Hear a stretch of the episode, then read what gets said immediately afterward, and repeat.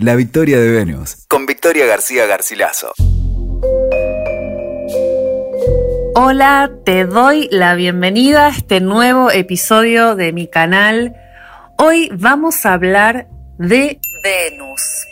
Voy a tomar a la Venus mitológica para introducirnos en uno de los temas más venusinos que hay, la lencería. Sabemos que Venus es la diosa de la belleza, es la diosa del amor, es la diosa de la fertilidad, pero también del erotismo. Ella se vincula con su cuerpo a través de la sensorialidad y la belleza de sus formas. Venus tenía una relación súper estrecha con el espejo. De hecho, diría que ese era uno de sus elementos de poder, uno de sus objetos más representativos. Asimismo, tenía gusto por los baños y por todo lo que se relacionara con el tocador, con los peinados, los maquillajes, las sedas, las gasas, las cintas y por supuesto también por la desnudez más absoluta. Podemos ver cientos de cuadros con escenas que reflejan a Venus en ese ritual de conexión con su cuerpo y con su feminidad, así como también disfrutando de la naturaleza, del verde, de los prados, de los bosques, recostada en un sillón, en un diván, detrás de un cortinado. Como ella vive ese erotismo, su erotismo es como la hemos visto representada a lo largo de la historia por diferentes pintores y en distintos momentos en la época. Y nos inspira a verlas, ¿no? Nos inspira a verlas en ese lugar, en ese momento, como digo, en esa época, porque ver el erotismo de Venus también nos inspira a ver el propio o a vivir el propio erotismo. Sin embargo, la historia, vamos a ver, de, de la moda ha sido mucho más conservadora que aquellos cuadros edénicos de Venus. La moda ha ido un poco de la mano con su época siempre y mm, un poco la idea es no solo repasar un poquito hacia atrás cómo fue cambiando el uso de la vestimenta en relación quizás a distintos momentos emblemáticos de la moda hacia la actualidad, sino ver también qué relación estableció el cuerpo, el cuerpo femenino con, estas ropas y, con su, y con su intimidad también podemos ver que, bueno, que todo de alguna manera pasa por Venus en ese sentido, que la moda está relacionada con este arquetipo y que la estética, lo bello, lo feo, también la atraviesan a Venus, ¿no? ¿Qué es lo hermoso? ¿Qué es lo que no es hermoso? ¿Bajo qué parámetros y qué circunstancias? Como les digo, la historia está llena de ejemplos y podríamos hablar horas de la moda y sus influencias, pero mm, hay una época que quizás sea la más atractiva para ver hasta dónde llegó la influencia de, la moda y cómo los parámetros estéticos desconectaron a las mujeres de su propia Venus. El siglo XIX fue realmente un tiempo testigo para esto y por eso busqué algunos datos curiosos de la época victoriana para que veamos cómo las mujeres se ponían tantísima cantidad de ropa vamos a ver bastante polémicas algunas modas, y, cómo de alguna forma el romanticismo la llevó inclusive a exagerar aspectos de lo femenino, a tener que fingir estados de ánimo y a no poder salirse de las rígidas normas sociales que se traducían también en rígidos vestidos. Desde las pelucas empolvadas de la Francia de los Luises, ¿no? Cuando se cuenta que uno de sus reyes empezó a perder el cabello y decidió adoptar el uso de este accesorio, que fue muy popular, tanto en hombres como mujeres, hay que decirlo, podemos ver que ya en esa época, ¿no? Las condiciones, por ejemplo, de higiene eran precarias, jamás se lavaban esas pelucas, de hecho, para limpiarlas lo hacían con una mezcla de orina y cenizas. Esto hacía que todas sus prendas estuvieran como, bueno, plagada de piojos, liendos, pasando muchas veces obviamente de la peluca al pelo. Algunos otros ejemplos fueron sin dudas la crinolina o el polvo de arsénico para vestidos, además de toda la dictadura en cuanto a la belleza, en el uso de la veladona, por ejemplo, o los cosméticos de plomo o con plomo. Y voy a nombrar algunos que me parecen como los más emblemáticos. Obviamente, hablar de moda también nos implica partir hablando, por ejemplo, del corset, que ya lo vamos a desarrollar un poco más adelante con la invitada que tengo, pero me gustaría sí decir que un poco más atrás en el tiempo aparece ¿no? esta prenda como un emblema. El corset fue la pieza digamos, diría, fetiche de María Antonieta, furor ¿no? en aquella época, símbolo de belleza y estatus. Y en el siglo XIX también abrazó ¿no? esa tendencia, el siglo XIX también abrazó esa prenda, quiero decir, tomó el corset también como, como referencia, su uso se extendió muchísimo entonces y dio origen al término, por ejemplo, del pecho jadeante, porque reducía la capacidad pulmonar, sabemos que estaban a veces demasiado apretados, provocaban indigestión, constipación, mareos fuertes, también estas dificultades que les digo para respirar e incluso hemorragias internas. Ha habido casos en el diario, estuve leyendo, casos en el diario donde inclusive saltaban algunas este, de, estas, este, de estas ballenas, digamos, de acero y a veces también, este, bueno, lastimaban algún órgano interno. En 1874, por ejemplo, se publicó una lista de 97 enfermedades atribuidas al uso del corsé. El corsé achicaba la cintura de manera antinatural, generando consecuencias irreversibles en la morfología corporal de las mujeres. El cosmético. La cosmética tampoco quedó afuera. El polvo de plomo, por ejemplo, usado para la palidez, porque hay que decir que la tez pálida también era parte del objetivo de los miembros de la alta burguesía, ¿no? de las clases más altas. El afán ¿no? por conseguir una piel perfecta entonces hacía que utilizaran productos de altísima toxicidad que destrozaban la salud, ya que estos polvos blanqueadores estaban hechos a base de plomo, famoso justamente por su opacidad. También aportaban eh, a veces inclusive otros productos que los mezclaban, como vinagre, bismuto, otro también el, elemento químico, ¿no? otro producto químico nocivo. Todo esto para lograr un efecto artificial de palidez que también estaba asociado a un movimiento que fue el movimiento del romanticismo, ¿no? Y toda esta cosa como más melancólica que también tiñó de alguna manera eh, esa época. Finalmente voy a nombrar el arsénico, también tinte utilizado para vestidos, el color verde tenía también toda una simbología entonces, el mercurio que era utilizado en la producción de fieltros y la, prolongada exposición digo, a este elemento químico llevó también a una enfermedad que se usaba, digamos, que venía como consecuencia del uso de los sombreros, ¿no? la enfermedad del sombrero loco que también producía convulsiones por el excesivo contenido de, mercurio o de arsénico en los sombreros.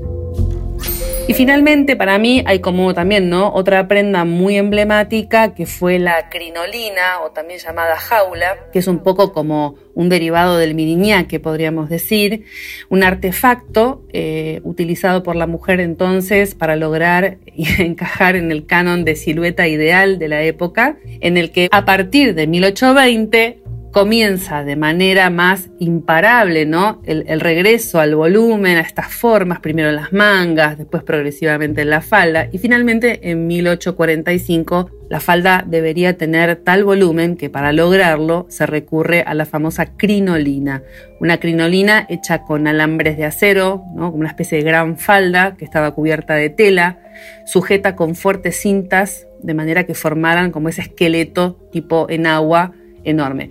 ¿Cuál era el problema que tenían estas crinolinas? Bueno, primero que se masificaron mucho, entonces la usaban, la verdad, mujeres de todas las clases sociales, porque hay que decir que también el siglo XIX estuvo atravesado por la industrialización, ¿no? producida por la revolución industrial, entonces todo se propagaba con muchísima más rapidez, el consumo era mucho más este, masivo. Entonces eh, era muy popular el uso de la crinolina y estas faldas que tenían a veces entre 5 y hasta 10 enaguas, que eran además de súper pesadas y traían un montón de problemas en la espalda y demás, y era muy difícil moverse también eh, dentro de, de la sociedad. He leído también hasta que se cambió entradas a, las casas o a palacios que fueron modificados para que las mujeres pudieran ingresar con estas faldas tan, tan enormes. Pero hay que decir que más allá del, problema que producía, digo, la postura y, demás, eh, además muchas morían eh, carbonizadas porque el problema era que tomaban el fuego de las velas ¿no? en estas reuniones sociales y cuando la prenda finalmente este, bueno, hacía contacto con el fuego, obviamente la mujer quedaba atrapada en esa jaula y no, no se la podía quitar. De manera que además la crinolina se llevó consigo la, vida de muchísimas mujeres del siglo XIX.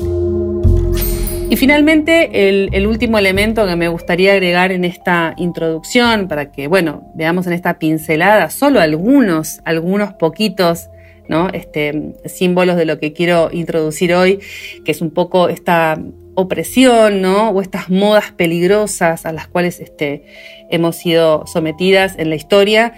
Llega el turno de la veladona, que no es una prenda en este caso, pero sí eran unas gotas que se utilizaban para dilatar la pupila y darle como a las mujeres este aire romántico, ¿no?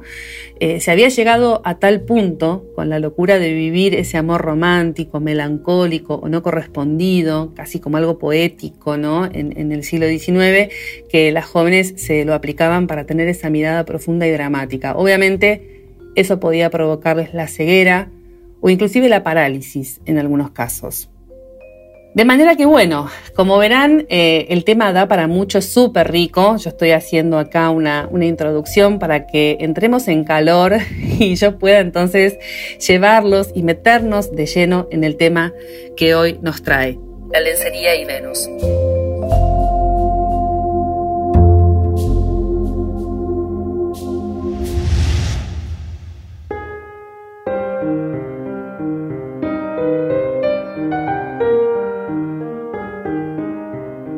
Pero para hablar hoy, la verdad que quise traer una invitada muy, muy especial para que juntas pensemos ¿no? en la influencia que tiene la lencería, en cómo nos percibimos y en cómo nos percibe también la época en que vivimos. Y para esto entonces tengo una invitada muy querida y especial. Ella es Maru Arabetti, creadora de El Fantoc, que bueno, más que una tienda de lencería, yo diría también que es la creadora de un espacio para el empoderamiento de los cuerpos. ¿No es cierto, Maru? Hola y gracias por venir a mi podcast. Por favor, muchas gracias por la invitación. Un placer, un placer enorme tenerte y, traerte, bueno, a este episodio que para mí era esencial que estuvieras, porque, mm, bueno, primero que sos este, obviamente una, una creativa y sos además una mujer súper comprometida con, con la lencería y con todo lo que simboliza la lencería. Eh, hay mucho más, vamos a ir viendo atrás de la, vestimenta que usamos.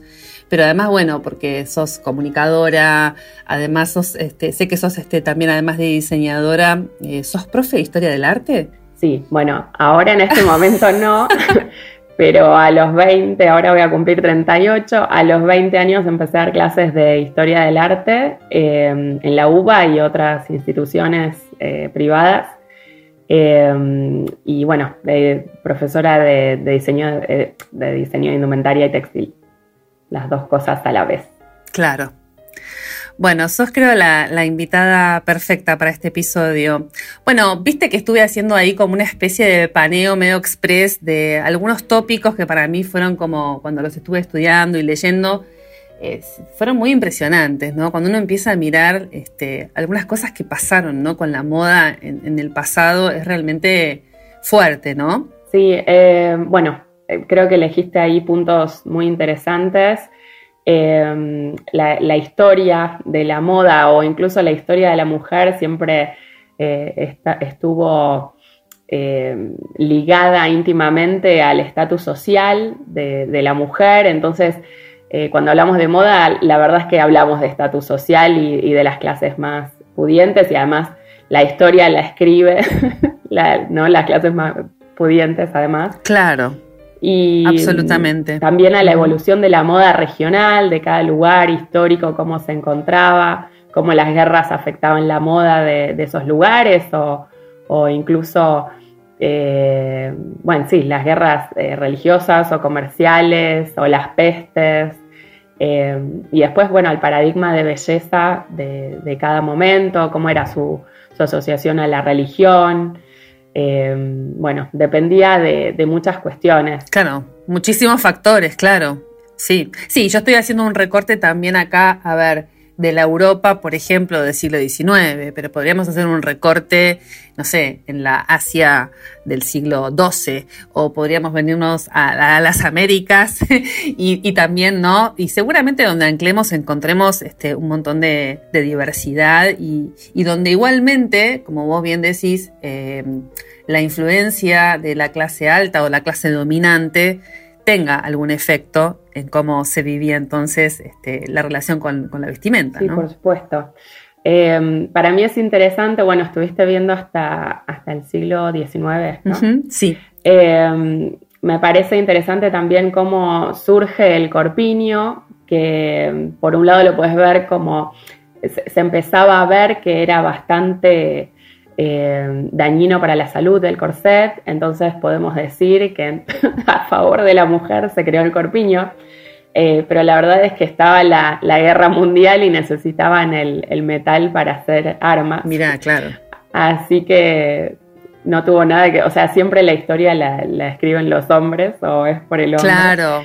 Claro. Y, los hombres necesitaban el, metal, así que se, lo llevaron, las mujeres se hicieron corpiños y además los hombres ahí no estaban para juzgar el aspecto de la mujer. Claro, así claro. Que Qué interesante igual esto que estás diciendo, porque yo, perdón, voy a me echar acá como un dato astrológico, pero justamente el arquetipo que complementa, digamos, naturalmente a Venus, en, mitológicamente y simbólicamente, es Ares, que es el dios de la guerra, claro. O fíjate qué, qué paradoja, ¿no? Cómo, cómo ahí se vuelven a encontrar los dos. Eh, solo que bueno, este, acá como vos bien decís es a través de una excusa, ¿no? La excusa de que bueno, vamos a, mejorarles la vida a las chicas, pero en realidad necesitamos el acero para salir a matar a otros.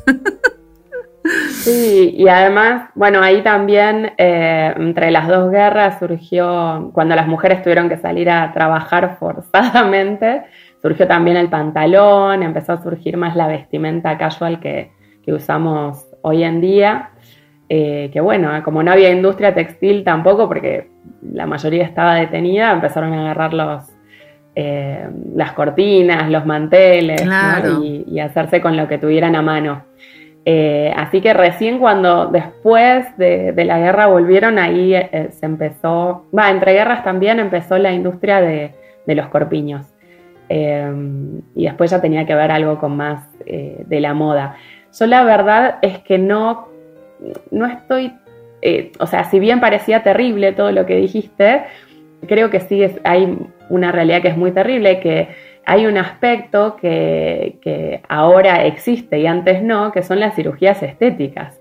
Entonces, claro, ahora no usas corset, pero te haces 80.000 operaciones. Es invisible el corset ahora. Claro, entonces sigue estando mm. eh, por tantas cirugías y no sé, yo cuando iba al, colegio era popular la de nariz y era como todas salían es verdad, re chiquitas, re chiquitas, porque no tenés ni 20 años y no sabés cómo vas a hacer después.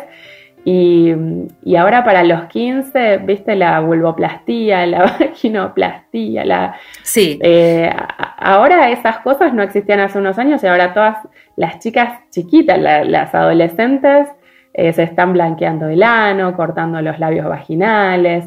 Entonces no sé cuánto terminó esta... Sí, este casi que ahora estamos hablando de, de, esta época, ¿no? Y de las modas más opresivas y ahora hasta ya parece en un cuento de niñas hablar de la crinolina comparándola con la labioplastía. O sea, ¿no?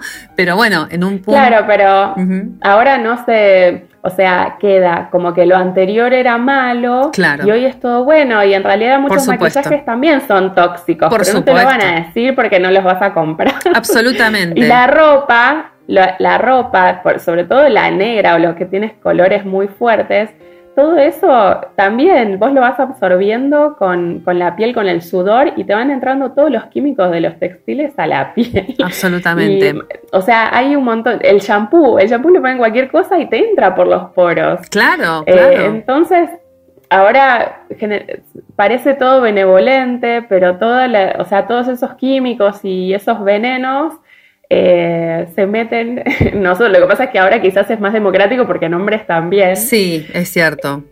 Y además tenemos otra cosa me parece también a favor, y es que tenemos información ahora, ¿no? Eh, antes no existía este, nivel de conciencia. Y también, y también manipulación de la información, ¿no? Y de, acuerdo a lo que leas, a, que, a qué diario leas, ves de cuáles son sus intenciones, o qué libros leas, ves cuál es la, la campana creo que sí, ahora hay más información, pero eso no quiere decir que haya mayor conciencia o, o tomar opiniones. La, mayoría de las personas copian opiniones ajenas y leen algo y dicen, sí, estoy convencida que es así. Claro, como una reproducción, ¿no? Y decime, Maru, ¿qué, digamos, lo primero que quiero preguntarte, ¿no? Para hablar este, de, la, de la lencería, digo, en los últimos años, ¿no? ¿Qué cambió en, digamos, en relación ¿no? a la lencería, nuestra relación hacia la ropa interior que usamos? ¿Qué, qué notas que ha ido cambiando? Eh, ahora se usan, por ejemplo, eh, antes sí o sí eh, había que usar corpiño, ¿no? Igual a principios del siglo pasado. después pasó algo interesante con las bra burners, viste la, quema de corpiños en el, en el 68 en manos de las feministas, que en realidad no hubo ninguna quema, pero bueno, la, la prensa lo pasó así. Y y ya en el, o sea, 60, 70 ya empezó esta manifestación de las mujeres en contra del corpiño, pero no era solo del corpiño, sino de todos los instrumentos que llamaban de tortura, que eran desde pestañas postizas, eh, ruleros, fajas, zapatos de taco alto. Tacos altos. Las revistas Playboy y Cosmopolitan. Eh, y todo esto, obviamente después... Eh, se, dijo que bueno, que no como la, eterna lucha ¿no? de feministas y antifeministas, entonces que esto era para privarle al hombre del placer y que era por envidia a las mujeres bellas y, todo eso. Pero ahí, a principios, eh, bueno, ya casi a finales del siglo pasado, empezó como esta conciencia de, nuestro cuerpo y, se pudieron abrir, de hecho, la aceptación a distintos géneros y eso fue interesante. Entonces, Hoy en día podemos encontrar una amplia variedad de ropa interior eh, para personas, porque ahora es, no, no es para hombres y mujeres, es para personas y, está toda la amplia gama LGBTIQ. y, y entonces hay desde ropa interior eh, femenina para hombres, eh, hay ropa interior masculina para mujeres, Em, hay, bueno, mucha variedad, o sea, ahora eh, los tejidos, los colores, es bastante democratizado. Y de hecho están aquellas mujeres que prefieren seguir usando el corset, eh, prefieren seguir usando todo, todo, lo que nombraste antes, las pestañas postizas y, los tacos altos y demás. Sí, claro. Bueno, hay que, hay que decir también que el corsé, a ver, como, como un poco como eh, prenda emblemática, ¿no? Eh, es súper fuerte todo lo que dejó y aparte hay que decir que también después se siguió reinventando, como vos bien decís, en el siglo XX, digo, hubo figuras, pongo ejemplos, por ejemplo, como la misma Madonna, Jean-Paul Gaultier, tantos diseñadores o personajes que, bueno, que volvieron a retomar la figura del corset y la, la, digamos, la repensaron, hasta diría que Madonna trajo de vuelta, ¿no? Como ese símbolo eh, y tuvo mucho que ver con el empoderamiento femenino, por ejemplo, de la década del 80, ¿no? Como ella vino y fue disruptiva y en su momento hasta fue polémica, ¿no? Esos corsés que tenían canillas o que tenían puntas o cónicos. Este, entonces, decía, ¿no? Un poco pensando en eso, ¿hay alguna prenda, así como el corsé, por ejemplo, o como lo fue en su momento la minifalda, que fue como polémica, como disruptiva, como que quebró. ¿Hay algún, eh, alguna prenda que vos digas, bueno, hoy en este tiempo, en el siglo XXI, hay una prenda que yo veo que viene por ese lado? Para mí, de hecho, eh, bueno, lo veo que está más democratizado, que depende de cada uno y que hay personas que directamente no quieren usar, como decías de Venus, la desnudez. Y está buenísimo si si tenés un busto que te acompaña también, a, que no sea tan incómodo eh, y que puedas andar desnuda por la vida. Creo que ahora eh, se permite y está bien representado tanto la desnudez y no usar nada y no depilarse, eh, como quienes quieren depilarse, quieren usar este corset, bombacha, corpiño, body, lo que sea. Bueno, desde los 90 también es más exteriorizado, la ropa interior la puedes usar eh, como prenda interior o exterior. Claro. Eh, así que lo, veo un poco más democratizado. A mí me gusta eh, cuando, cuando atacan justamente a, las personas, que, a las mujeres sobre todo que usan así ropa interior y tacos altos. Y me hace acordar a, a Simone de Beauvoir, que decía que una mujer libre es justo lo contrario a una mujer fácil. Y, la verdad es que una vez que, la mujer empieza a darse cuenta de su poder y, a buscar su libertad, eh, ahí es imparable, ¿no? Empiezan otros niveles de conciencia. Eh, claro. Ahora lo que creo que... Y puede transitar, ¿no? Como también distintos, distintas formas de la expresión, con libertad justamente, ¿no? Creo que ahora estamos volviendo quizás a lo que era el, imperio griego eh, con respecto a, y el hedonismo al deporte, ¿no? Eh, no solo deporte, sino fitness. Entonces los cuerpos ahora como más gustados son fitness, ni siquiera los cuerpos delgados de, las modelos de hace 20 años. Ahora es un cuerpo saludable que a veces no es tan saludable el fitness, todo lo que comes y lo que haces para tener ese cuerpo. Y claro que no. Pero eh, se busca, bueno, está cambiando por ese lado. Entonces, si vos tenés ese cuerpo, no importa tanto lo que, ¿no? Como que empieza antes era usar cosas para modificar la, percepción del cuerpo. Y ahora que usamos tan poca ropa, o sea, es tanto más chica, es, bueno, trabajar el mismo cuerpo. Y ya sea con eh, inyecciones de cosas o con dieta, con eh, mucho deporte, con, ejercicio y operaciones. O sea, ahora no es tanto la indumentaria, me parece, sino que tu cuerpo sea el perfecto. Y ya no lo puedes caretear con, ¿no? Si bien está el eh, por ejemplo, el soft, el, taza soft, ¿no? Y esas cosas que, te, creaban como otra imagen del busto. Eh, también, ¿qué pasa? Te lo sacás y ahí está la mirada del hombre, por ejemplo. o sea, sigue estando como que sabes que es un engaño. Entonces hay que tener el cuerpo perfecto. Y, por, suerte sigue habiendo estas revoluciones eh, de las gordas, de las trans, de las feas, etcétera y por otro lado está esta apreciación del cuerpo. Entonces, bueno, nosotros trabajamos justamente ropa interior para todos los cuerpos, para eh, todos estos cuerpos eh, no hegemónicos. Eh, por eso tenemos talles hasta el 175, distintas, ya, sea de contorno de cadera o de busto, con, con distintas apreciaciones del mismo cuerpo y nos enfocamos en lo que cada cuerpo necesite. Y mm, tratamos de, acompañar más que nada esta revolución y no la imposición de, la moda. Cuando nos preguntan por moda, la verdad, no, me importa para nada la moda. Me parece que, claro. que ir de mano de, las personas, ¿no?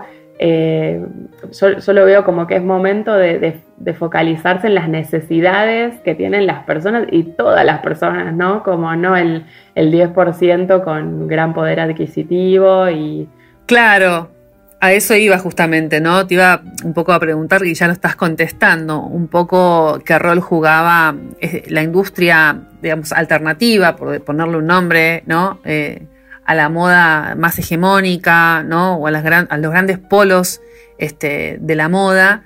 Em, que eso es algo que me parece súper interesante, porque vos ya estás hablando, ni siquiera estás hablando de una prenda emblemática que sea como el caballito de batalla o la que condensa como fue la minifalda en su momento, digamos, capaz la revolución. La revolución es ir al cuerpo, no es ir a la ropa interior. O sea, estás yendo un paso más atrás, ¿no? Como más allá todavía. O sea, no es ya la moda, es la persona que lleva esa prenda, ¿no? Es lo que esa persona necesita. Y yo creo que eso es lo revolucionario. No es la prenda, es la persona quien hace en todo caso el quiebre, ¿no? Está muy bueno lo que sí, Sí, creo que seguir atados a, la moda o al consumismo o a lo que nos ofrecen es más de lo mismo. Es, es una. es ser ganado realmente. Así como esas, aquellas feministas en el, en el 68 que que querían quemar todo eso justamente en el, eh, cuando eh, estaban en la plena elección de Miss eh, Universo, de, de, Miss América. Justamente lo que, lo que querían era no ser ganado y no ser objeto de puntuación, no existir para la mirada de otro, para que nos juzguen, para... bueno, sí, y sigue siendo así la sociedad pero es momento de, cambiar, ¿no? Cada uno decide si seguir eh, yendo ciego por la vida y, ser realmente consumidores de todo lo que, de todo lo que se nos aparece y de lo que quieren que consumamos para una pequeña elite mundial de poder para que se llenen los bolsillos ellos y nosotros creernos que tenemos tanta baja autoestima que necesitamos creernos más eh, teniendo más gusto, siendo más flaca, teniendo más cola, como si eso nos hiciera eh, más valiosas, ¿no? Absolutamente. Eh, entonces, mm, mm. creo que es momento de encontrar nuestro propio valor interior y valorar a las demás personas, ¿no? Esta competencia es ridícula, la, competencia por la belleza, la competencia por el amor, la, competencia en sí, la, que no sea sana, ¿no? Es, es ridícula porque hace mal y ya está muy expuesto lo mal que hace a la sociedad, a todas estas personas que con intentos de suicidio, hasta en los países del primer mundo, ¿no? Como la tasa de suicidios es enorme, por esta competencia, por esta falta de autoestima, por este, no, no tenemos valor. Sí, que es todo lo que estás mencionando, es justamente como al lado oscuro de Venus, ¿no? O sea, eh, la baja autoestima, la competencia, ¿no? Este, el hedonismo extremo, que sería como, bueno, el costado, el, lado B de Venus, ese lado por ahí negativo en el que, digamos, se puede caer si uno se, justamente se radicaliza en esta búsqueda excesiva de lo bello, no pudiendo tomar también este, la fealdad, como símbolo, ¿no? Porque vamos a ver también que Venus eh, es muy interesante verla como la Venus Urania, que, en el mito, cuando ella nace de la espuma del mar, ella viene de un lugar distinto y, esa Venus Urania lo que hace es justamente tomar eh, todo lo que tiene que ver con la otredad, lo que es distinto a mí, y cómo lo que es distinto a mí o lo que es distinto a un canon es lo que me nutre, es lo que me enriquece. Digo fealdad por ponerle ese nombre, ¿no? La fealdad como todo aquello que se sale de, lo hegemónico. Entonces, cómo tomar esa fealdad me, enriquece. Yo creo que, es un, lo veo como una enfermedad la búsqueda de, la belleza, porque en realidad es aceptarse como somos. Eh, si querés cambiar algo, no sé, algún aspecto, lo podés trabajar, pero yo creo que las personas que empiezan, no sé, no es que así como en, mi época era la nariz y después fue eh, las tetas y, todas las alumnas con las tetas operadas y todas, y ahora es la, la labioplastía. Yo creo que no es solo un aspecto. vos, por ejemplo, decís, ay, no sé, tengo los labios arrugados en la vagina, que ni se ve, pero bueno, eh, y me lo voy a operar. ¿Pensás que después te consideras perfecta? O sea, y que no te vas a volver a comparar en nada con otras personas. Eh, cuando vos te comparas con otras personas, siempre vas a salir perdiendo porque tu imaginación y el ideal siempre pueden más. Entonces, quizás en la nariz, después hay las orejas, después el pelo. Entonces va a ser todo. Sí, claro, es una. Sí, empieza a ser una carrera en contra de uno mismo. Y Maru, em, si, digamos, quería preguntarte, por ejemplo, eh, por qué voces, sí, sí, sí podría plantearlo así, ¿no? ¿Qué voces hablan a través de la lencería? Podemos pensar que hay también, eh, digamos, este, que se introducen en la lencería otras comunidades, otras subculturas, otros movimientos. Yo pensaba un poco en los arneses, que los vinculaban un poco con el shibari o con el BDSM y, bueno, o bueno, veo como veo como presencias ahí, ¿no? Que, y voces que aparecen, que para la industria, ¿no? Repito, de la moda, digamos, este, tradicional o las tiendas clásicas de ropa interior, eh, eso no, se encuentra. Claro, bueno, ahora creo que se da de nuevo esta dicotomía en lo, que es la moda. La moda generalmente vacía de contenido eh, y deja algo fácil de digerir y de consumir. Entonces, bueno, puedes consumir solo tiras eh, para tener como una idea de lo que es el BDSM o, del empoderamiento, eh, pero el Shibari en sí tiene un valor increíble para las personas que, lo experimentan realmente, eh, que es esta liberación. Es, muy. es parece. sí, contradictorio. claro, pero con, con esta. estando completamente atado conoces tu libertad. Entonces también nos damos cuenta de quiénes somos, de qué es nuestro cuerpo, qué es nuestra mente, qué es nuestra esencia.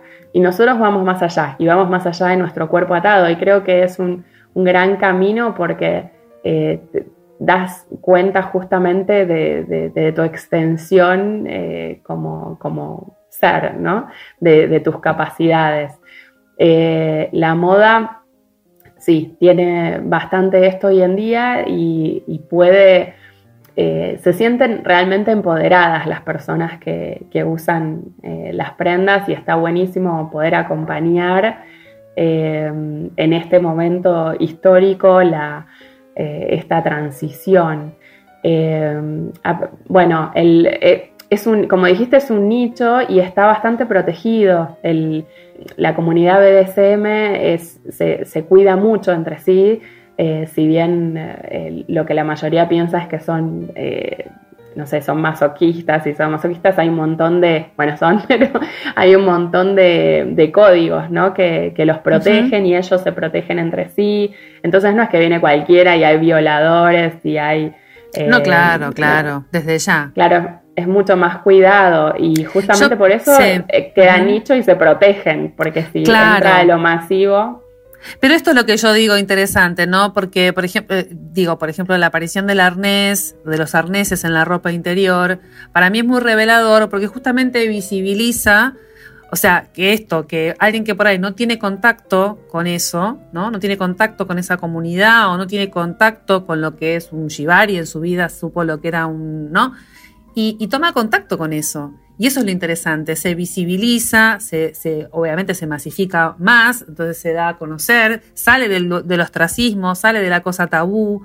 Pensaba también en esto que vos decías, ¿no? Cuando yo te preguntaba lo de las voces que hablan a través de la lencería, que vos me digas que tenés los talles que tenés, eso también es una, ¿no? Como digo, una toma de, de, la, toma de la voz, de la voz de las que no son oídas o los que no son oídos por el cuerpo que tienen. Entonces, eso me parece realmente muy, muy bueno. Si nosotros dentro de los nichos hablamos del, empoderamiento de las comunidades más vulnerables, ¿no? Claro. Y no solo de quienes trabajan con, con nosotros, Em, víctimas de violencia de género y personas con discapacidad,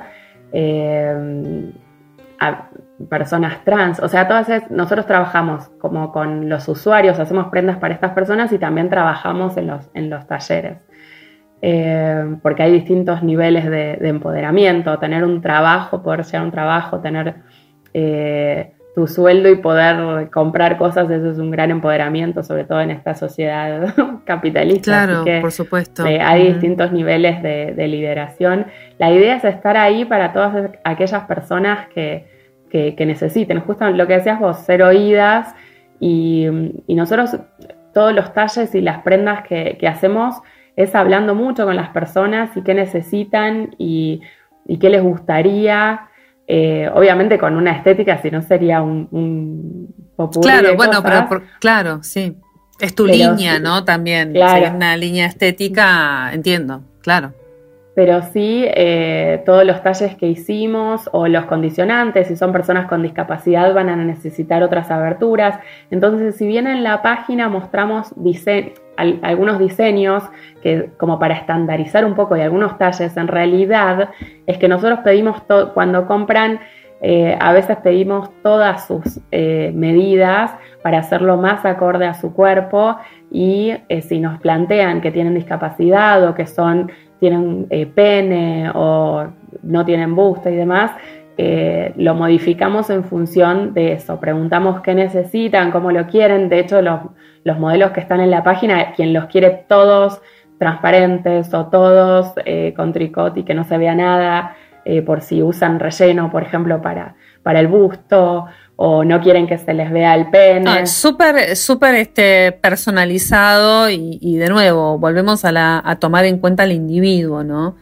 Eh, a la persona, más allá de, todo. Maru, quisiera que, que para cerrar me, hay una pregunta que pienso, ¿no?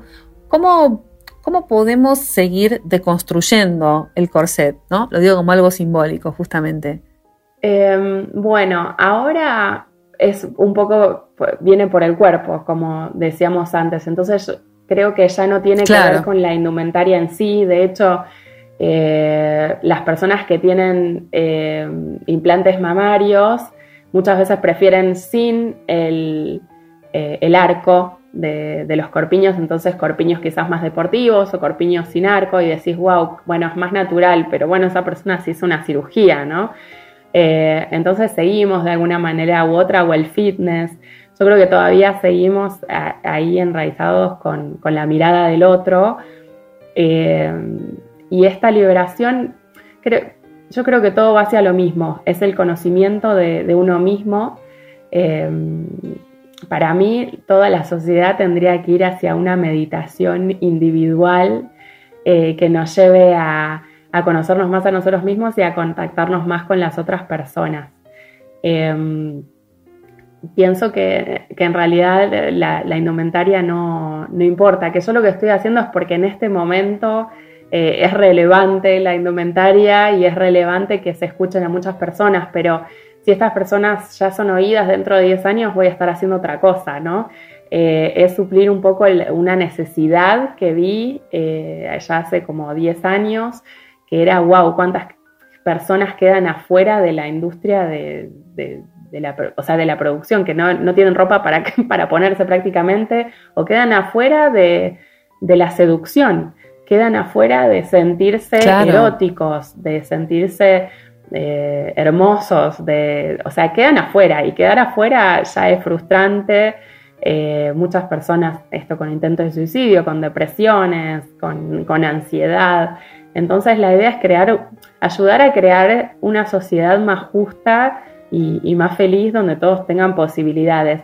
Y realmente no es tanto el producto, porque ahora de hecho estamos haciendo alianzas con otros productos distintos que no son de ropa interior eh, y tiene que ver con un combo que, es sanador. La, indumentaria eh, de la ropa interior a mí me interesa porque justamente es lo más íntimo, lo que más tabú tiene, eh, porque ahí se ve todo cuando te sacas todo, te, cuando te desnudas, te desnudas no solo el cuerpo, sino como el alma, ¿no? Quedas eh, como totalmente expuesto, salen todos tus miedos del pasado, todos tus complejos. Sí, quedas expuesto, quedas expuesta, totalmente, sí.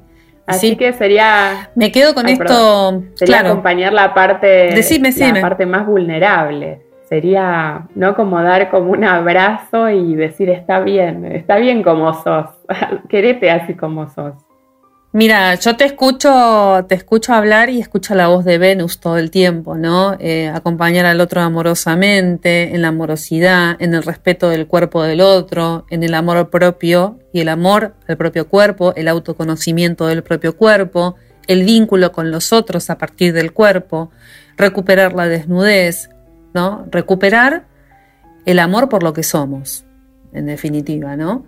Em, yo creo que hablar de Venus es hablar de esta deconstrucción eh, que decíamos, de cómo todavía tenemos que seguir deconstruyendo, eh, ya no desde la vestimenta, hay que deconstruir el cuerpo, es decir, todavía ¿no? una capa más profunda, como decías vos, desde un paradigma que, viene de muchísimos años, de cientos de años de opresión, bueno, muchas cosas que sabemos que, tuvieron que ver también con, digamos, con un pensamiento eh, muy hegemónico que, también actuó sobre nuestras vidas y que se metió, como vimos, en, nuestro cajón también de las prendas íntimas.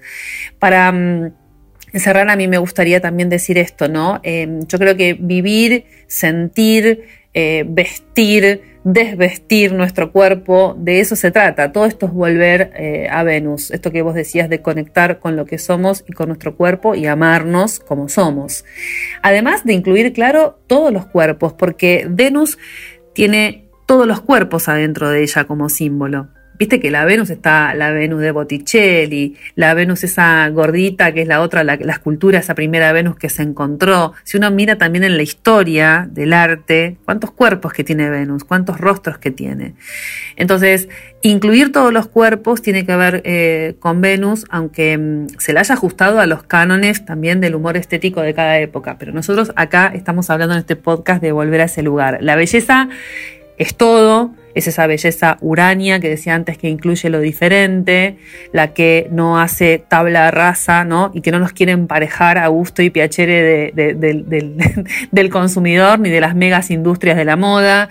La lencería es territorio de Venus, como dije al principio, es el territorio de esta batalla, si querés, volviendo un poco a la parábola esta de Venus y Marte y cómo también eh, la propia Venus tiene sus propias batallas que dar en este terreno y, cómo con ella nos vamos de la opresión al, empoderamiento, ¿no? Eh, y quiero quedarme con algo más, Maru, eh, que me parece súper importante decir.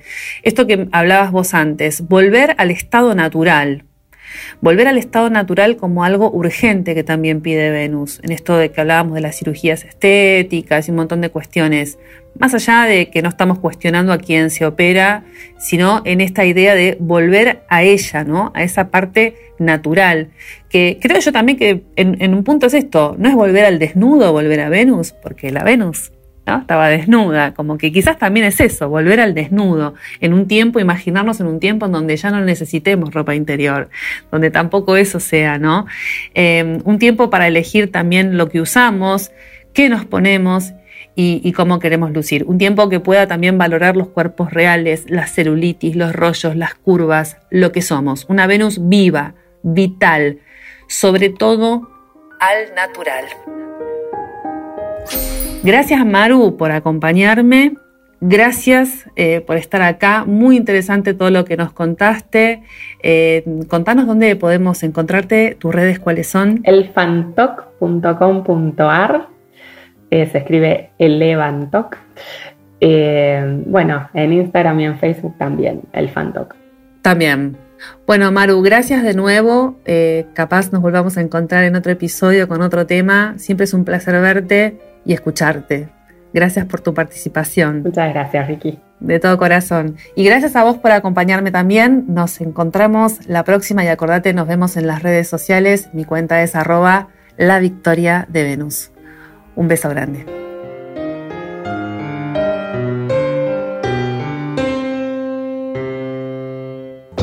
Escuchaste La Victoria de Venus con Victoria García Garcilaso. WeToker. Sumamos las partes.